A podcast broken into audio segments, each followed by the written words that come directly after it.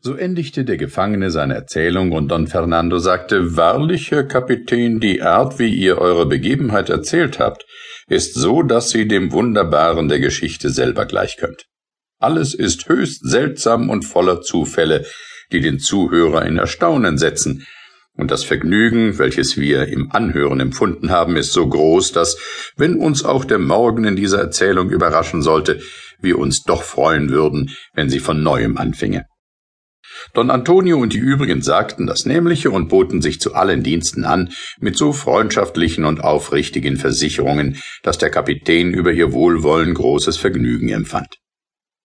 Am meisten freundschaftlich war Don Fernando, der ihn einlud, ihm zu folgen, weil er veranstalten wollte, dass sein Bruder, der Marqués, bei der Taufe der Zoraida Pate wäre und dass er ihn so unterstützen wolle, dass er in seine Heimat mit allem Ansehen zurückkehren könne, wie es einem Manne von seinem Stande zukomme.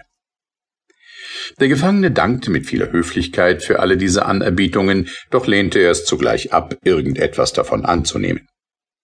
Indessen war es Nacht geworden, und indem es ganz finster wurde, kam eine Kutsche mit einigen Leuten zu Pferde an. Diese verlangten ein Nachtlager, worauf die Wirtin antwortete, dass in der ganzen Schenke kein Fußbreit Platz mehr sei. Wenn das auch ist, sagte der eine von den Reitern, der eingetreten war, so wird doch wohl noch etwas für den Herrn Hörer übrig sein. Das spanische Oidor hat wie das lateinische Auditor die Bedeutung Rat bei Behörden. Bei diesem Namen erschrak die Wirtin und sagte, äh, Signor, die Wahrheit zu sagen, so haben wir keine Betten. Wenn ihr Gnaden der Herr Hörer aber welche mit sich bringt, wie ich glaube, so sei er gnädig einzutreten, denn ich und mein Mann wollen unsere Stube räumen, um es dem gnädigen Herrn bequem zu machen. So kann es geschehen, sagte der Stallmeister. Indessen war aus der Kutsche schon ein Mann gestiegen, aus dessen Kleidung man sogleich sein Amt ersehen konnte denn sein langes Kleid mit den weiten Ärmeln gaben zu erkennen, dass er der Hörer sei, von dem der Diener erst gesprochen hatte. Er führte an der Hand ein Mädchen, die ungefähr sechzehn Jahre alt schien, in Reisekleidern, so edel, schön und liebenswürdig, dass alle über diesen Anblick erstaunten, so dass wer nicht Dorothea, Luthinde und Zoraida gesehen hatte, die in der Schenke waren, glauben musste, dass schwerlich eine solche Schönheit wie dieses Mädchen zu finden sei. Don Quixote war beim Eintritte des Hörers und des Mädchens zugegen, und wie er sie sah, sprach er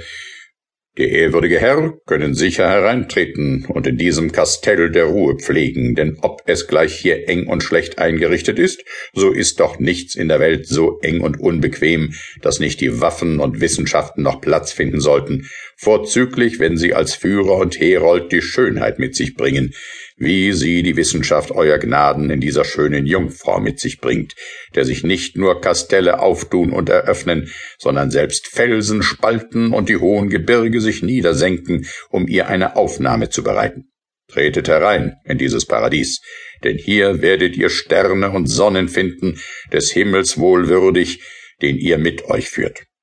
Hier werdet ihr die Waffen in ihrem Glanz und die Schönheit in ihrer Glorie erblicken.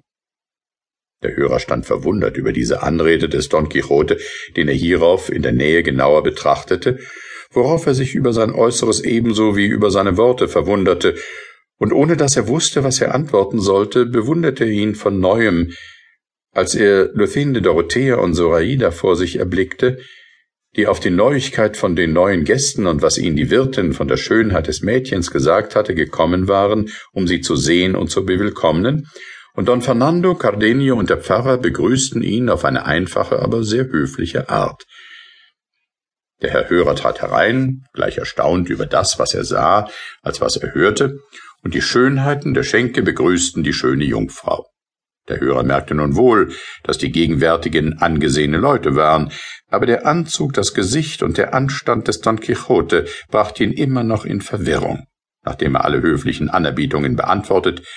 und die Gelegenheit der Schenke betrachtet hatte, wurde es so eingerichtet, wie man es schon vorher eingerichtet hatte, dass alle Frauen sich in dem oben beschriebenen Gemache aufhalten und dass die Männer draußen wie zu ihrer Bewachung bleiben sollten, damit waren der Hörer und seine Tochter zufrieden, denn das war das junge Mädchen, sie ging mit den Damen sehr gern und freudig fort. Mit einem Teil des kleinen Bettes, welches dem Wirt gehörte, und mit der anderen Hälfte, die der Hörer mit sich brachte, wurde so gut als möglich war, für die Nacht eine Einrichtung getroffen.